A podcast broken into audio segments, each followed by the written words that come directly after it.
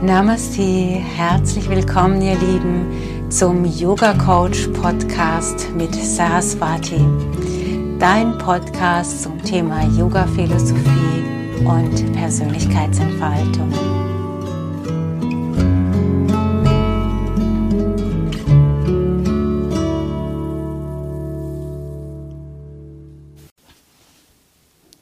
Namaste, ihr Lieben. Schön, dass ihr dabei seid. Herzlich willkommen. Heute mit dem Thema Selbstverwirklichung. Ich habe das Gefühl, wenn Menschen heute von Selbstverwirklichung sprechen, dass sie oft so eine Vorstellung davon haben, ich mache nur noch das, was mir gefällt. Ich überlege mir, ich fühle, was macht mich glücklich, was bereitet mir Freude und dann versuchen sie dieses Ziel zu manifestieren und umzusetzen. Und ja, so ganz nach dem Prinzip nur noch die Freude äh, ins Leben zu lassen. Was ich grundsätzlich nicht falsch finde, also der Freude zu folgen, ist auf jeden Fall äh, ein guter Weg. Aber mit Selbstverwirklichung hat es aus yogischer Sicht wenig zu tun. Warum? Der Yogi sagt, dass wir als ersten Schritt die Anhaftung an Objekte hinter uns lassen sollten. Das heißt, ich beginne zu verstehen, der Ferrari vor meiner Tür, das bin ich nicht. Und als zweiter Schritt versuche ich zu verstehen, das Haus, in dem ich lebe, das bin ich auch nicht. Okay, bis dahin lächeln wir noch und sagen, alles klar, verstehe ich. Dann kommt aber auch sowas wie der Beruf, den ich ausübe. Das bin ich auch nicht. Dann wird es für manche schon schwieriger, weil sie sich sehr stark über ihren Beruf identifizieren. Und wenn ich jetzt noch sage, es gehört auch dazu, die Identifizierung mit dem Körper hinter sich zu lassen, dann wird es natürlich sehr schwierig. Aber in letzter Konsequenz ist der Körper ja auch eine Form von Objekt, eine Manifestation, die ich irgendwann hinter mir lassen werde. Also muss ich als Yogini, als Yogi irgendwann über diesen Punkt rüberkommen, mich ähm, ja, mit dem Körper zu identifizieren. Was passiert dann, wenn ich das aufgegeben habe? Erst dann ist ja ein Raum frei geworden, der es mir ermöglicht zu erkennen, wer ich tatsächlich bin. Weil vorher ist es ja durch den Ferrari und Co belegt. Also erst wenn ich diesen Platz geräumt habe, erst dann komme ich dahin, ah ja, jetzt ist Raum, jetzt kann ich mal spüren, wer bin ich denn eigentlich? Wer oder was bin ich eigentlich? Ähm, dann über diesen Weg entsteht ein höheres Wissen in dir. Du bekommst Zugang zu Vidya, zu dem universellen Bewusstsein, zu dem universellen Wissen. Erst dann bist du in der Lage, im Außen wirklich zu erkennen, was ist gut, was ist schlecht.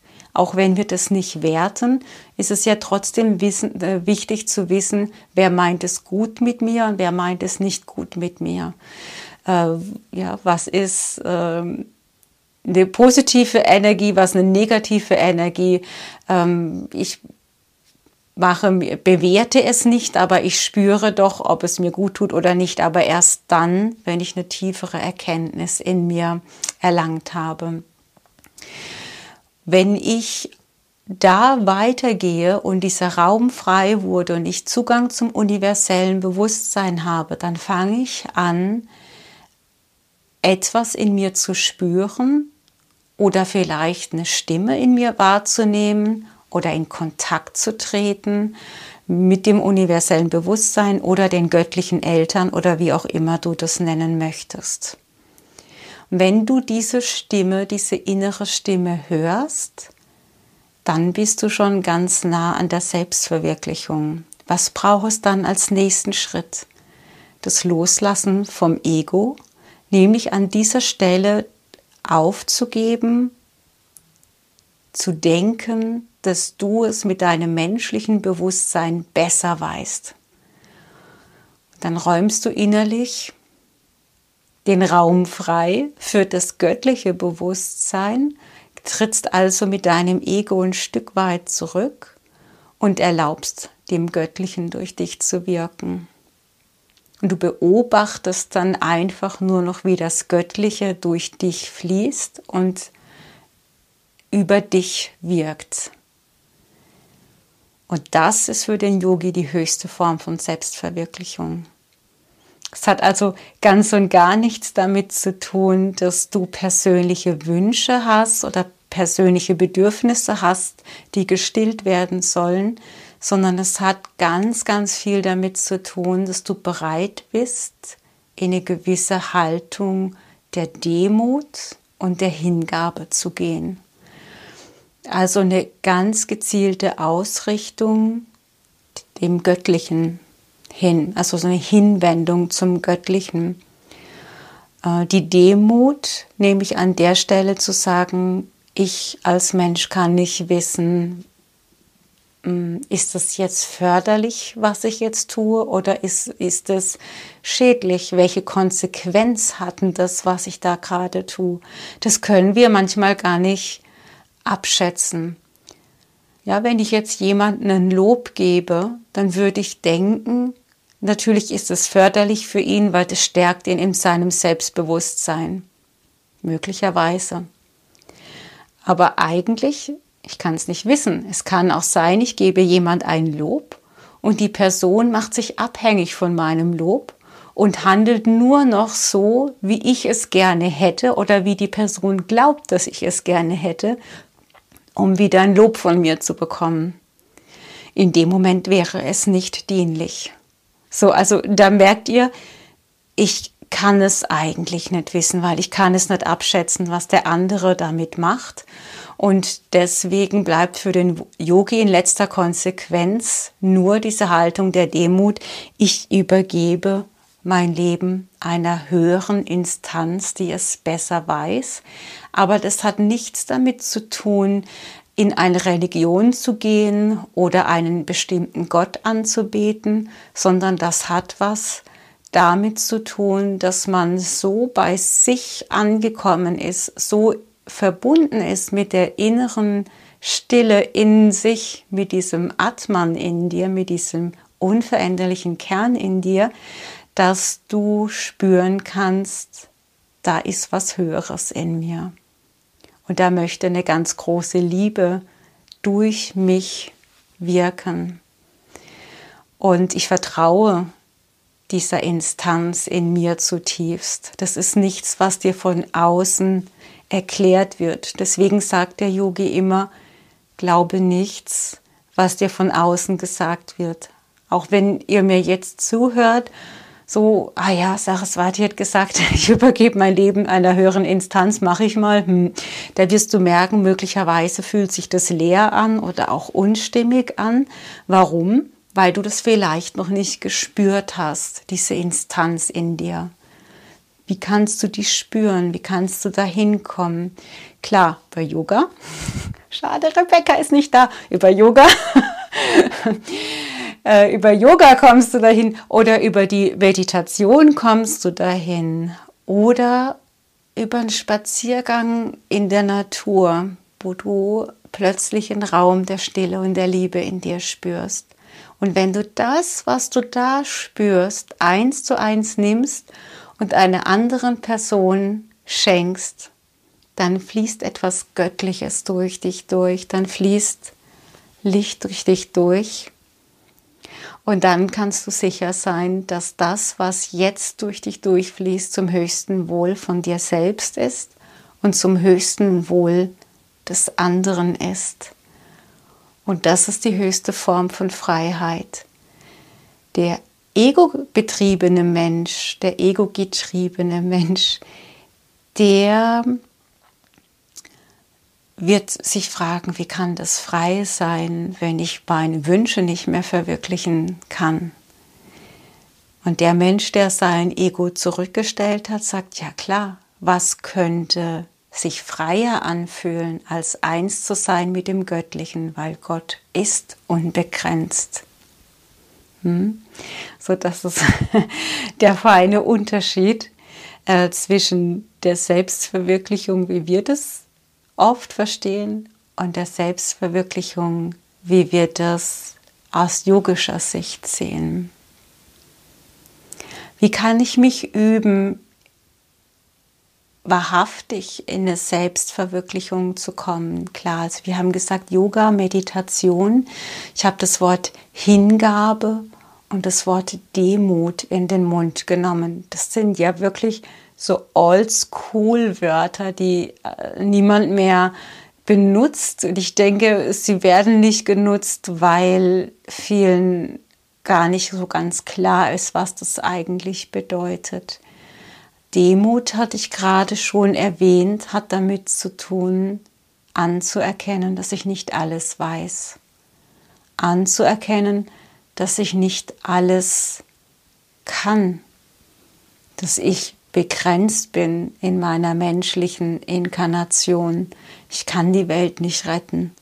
Ich kann auch andere Menschen nicht retten, wenn sie das nicht wollen. Ich kann nur offen bleiben und ich kann nur signalisieren, ich sehe dich und ich nehme dich so an, wie du bist. Und alles andere übergebe ich Gott. Und ich finde, das ist eine Haltung, wenn du das mal ausprobierst im Alltag, die dich extremst runterfährt und extremst entspannen lässt.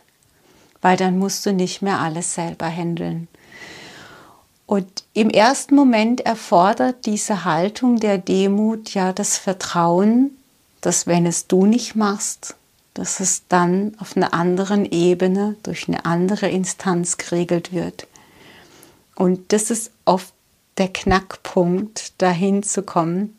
Und dieser Knackpunkt, den kannst du halt leider nur überwinden, indem du konkret die Erfahrung dazu machst. Deswegen würde ich dir ja wie immer empfehlen, kleine Schritte zu gehen und zu sagen, hm, ich habe einen wahnsinnig anstrengenden Alltag zum Beispiel. Ja, wenn du das, äh, wenn das ein Satz ist, der dir bekannt vorkommt. Ich habe wahnsinnig viele Termine und ich schwimme und ich komme da gerade nicht mehr raus. Dann wäre der erste Schritt, sich, ja, wäre vielleicht sich zu überlegen, wofür ist es gut, dass ich so viel Stress habe? Ah, okay.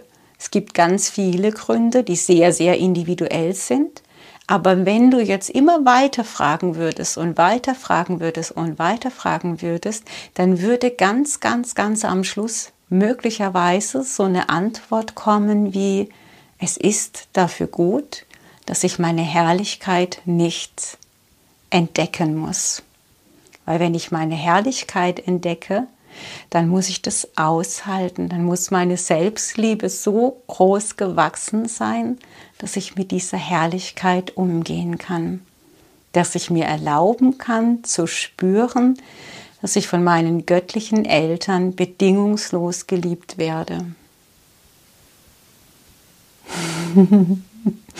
der merkt ja, na, das ist der Kreislauf und der Yogi versucht das von hinten zu klären, zu sagen, ja, ich probiere das mal aus, ich gehe mal in diese Demutshaltung, ich gebe mal so einen Vertrauensvorschuss, ich lehne mich zurück und übergebe gewisse Dinge, Konflikte und auch einen stressigen Alltag meinen göttlichen Eltern. Und dann schaue ich mal, was passiert. Mit der Intention, ich fände es schön, wenn es ein bisschen entspannter wäre. Versuch's mal, lass es mal regeln ähm, und guck, was passiert. Das ist das Thema ähm, der Demut, das Thema Hingabe. Hingabe, finde ich, ist das zweite wichtige Wort, das dich zur Selbstverwirklichung führt. Was ist denn Hingabe? Ich gebe mich hin. Wem oder was gebe ich mich denn hin? Da merkst du, du kannst dich dem Leben hingeben, du kannst dich dem Göttlichen hingeben. Du kannst dich deinem Sport hingeben oder irgendetwas anderem, das du gerne tust. Und da sind wir jetzt wieder bei der Freude. Du kannst dich deiner Freude hingeben. Und dann entsteht vielleicht so ein Flow-Gefühl. Und ist egal, auch wenn ich jetzt nicht weiß, wer mir gerade zuhört oder zuschaut, ich weiß, du hattest schon mal so ein Gefühl der Hingabe. Du hast es so nicht genannt. Woher weiß ich das? Weil das beim Atmen regelmäßig passiert. Du gibst dich deinem Atem hin, oder? Also du kannst den Atemrhythmus aktiv vorgeben, wo du sagst, ich atme jetzt ein, ich atme jetzt aus.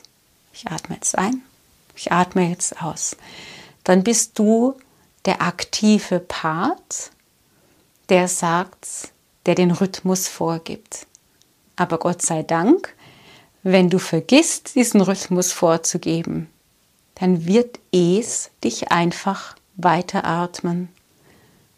Der Atem wird weiterhin kommen und wenn du ihn lässt, wahrscheinlich sogar in einem Rhythmus, der dir gut tut. Genau das ist Hingabe. Genau das ist es, was wir auf der Matte über Pranayama üben mitunter sich deinem, dem Rhythmus hinzugeben, der entstehen möchte. Und wenn ich das dann auf den Alltag übertrage, was passiert dann? Dann habe ich vielleicht immer noch so Phasen, wo ich sage, ich bin die aktive, treibende Kraft. Ich bestimme, wann was gemacht wird. Und dann gehe ich mit dem Kopf durch die Wand und sage, so, so, so. Aber irgendwann wird es vielleicht eine Phase in deinem Leben geben, in der du zu erschöpft bist, um der aktive Part zu sein. Und spätestens dann wird eine Instanz, die du wie auch immer benennen kannst, dafür sorgen, dass dein Leben wieder einem Rhythmus folgt, weil dein Leben hört ja deswegen nicht auf. Und was passiert dann in diesem Moment? Ja, du, du gibst dich hin vor Erschöpfung.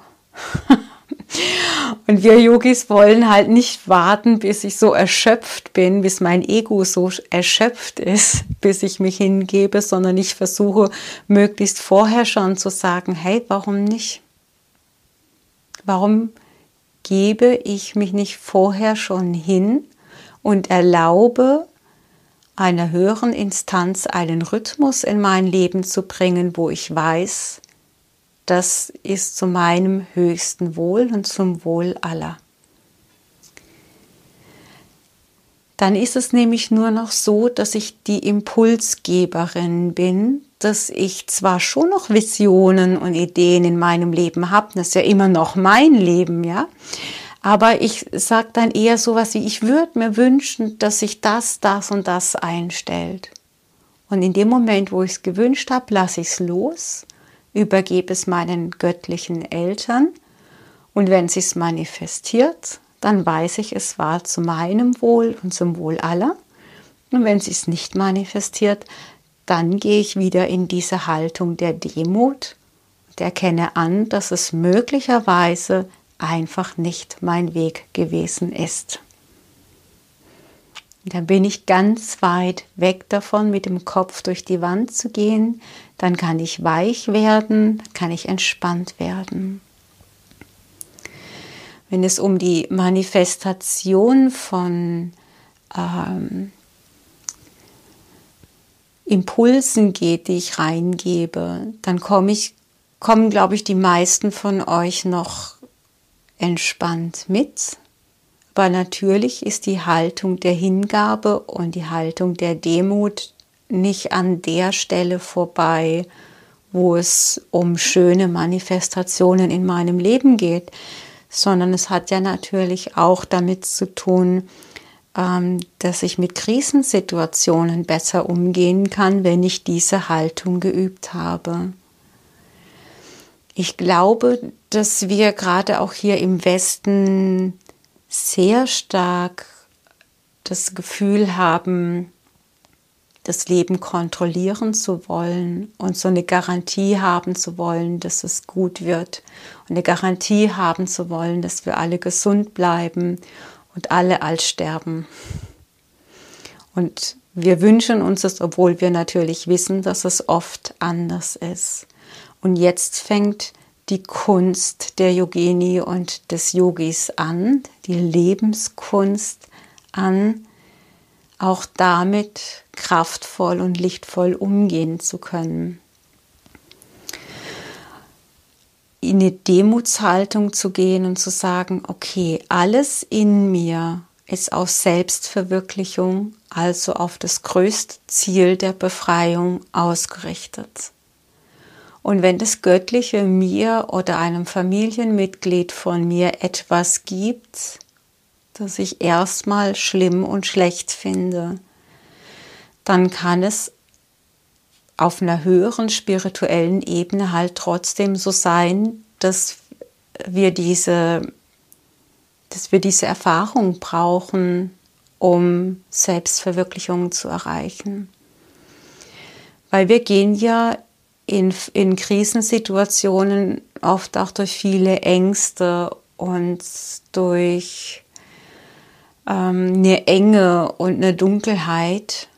Und manchmal ist es für eine Seele vielleicht ganz, ganz, ganz wichtig, durch diese Dunkelheit und diese Enge und diese Ängste zu gehen, um hinterher sich noch freier entfalten zu können. Als Yogis versuchen wir nicht zu verstehen, warum ist jemand krank geworden oder warum ist jemand früh gestorben, sondern eher wirklich in die Haltung zu gehen, es gibt keine Zufälle. Das Universum folgt klaren Regeln und ich und meine Familie, wir sind die geliebten Kinder der universellen Kraft. Und weil wir geliebt sind, passiert uns nichts, was uns schadet, sondern alles, was passiert, dient deiner spirituellen Entwicklung.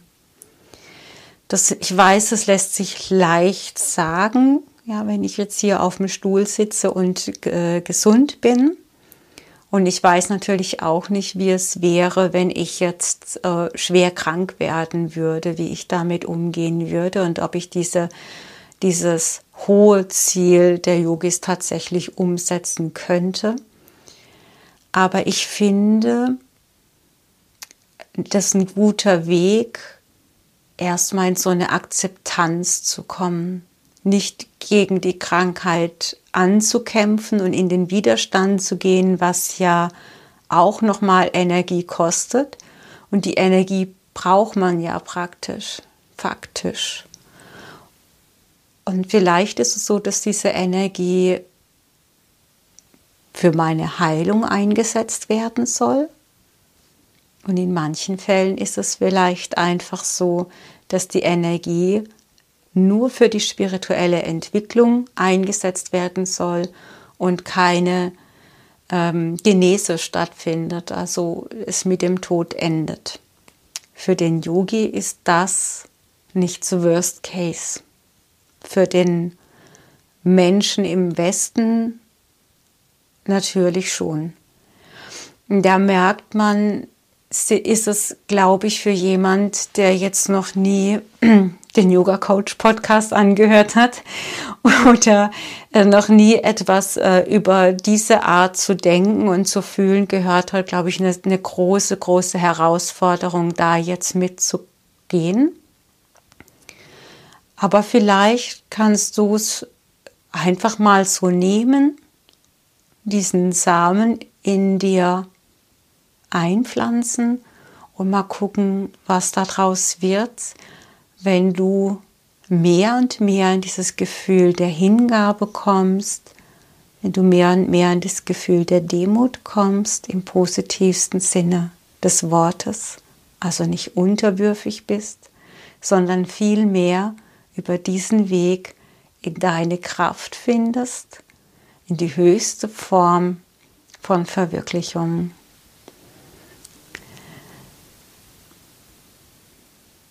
Jetzt wäre der Zeitpunkt, spätestens jetzt wäre der Zeitpunkt, wo Rebecca mich fragen würde, haben wir jetzt alles gesagt über das Thema Selbstverwirklichung? dann würde ich kurz nachdenken, haben wir alles gesagt über das Thema Selbstverwirklichung? Ich hoffe einfach, dass ich euch Lust darauf gemacht habe, mal über diesen Weg zu schauen, wie sich das anfühlt, dich zu verwirklichen, indem du dein Ego zurücknimmst und dem Göttlichen erlaubst, Impulsgeber von deinem Leben zu werden, du ein Stück weit aktiv und passiv gleichzeitig wirst. Aktiv im Sinne von du handelst in, in dem, was durch dich durch, durch das, was durch dich durchfließt, mit dem, was durch dich durchfließt. Und passiv im Sinne von mein Ego ist fertig, hat ausgedient, brauche ich gerade nicht mehr. Und äh, ich schaue mal, was darf denn stattdessen in mir sein. Ich, äh, das, das alles, was du heute in diesem Podcast gehört hast, ist, ist sowieso immer so, aber das, was du heute gehört hast, ist nichts, was du über den Kopf verstehen kannst, sondern es ist etwas, was über dein Sein aufgegriffen werden kann und die Bereitschaft dafür, diese Erfahrung zu machen, die kannst du ähm, bereitwillig nach außen geben.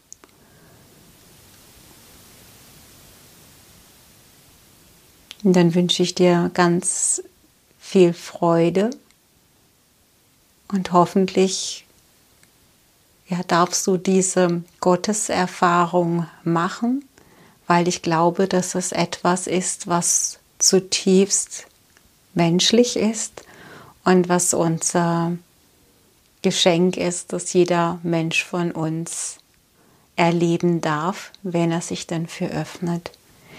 In diesem Sinne wünsche ich euch alles Liebe und wenn du Fragen zu dieser Ausgabe hast oder gerne ein anderes Thema hättest, das ich anspreche, dann schreib das gerne in die Kommentare. Namaste.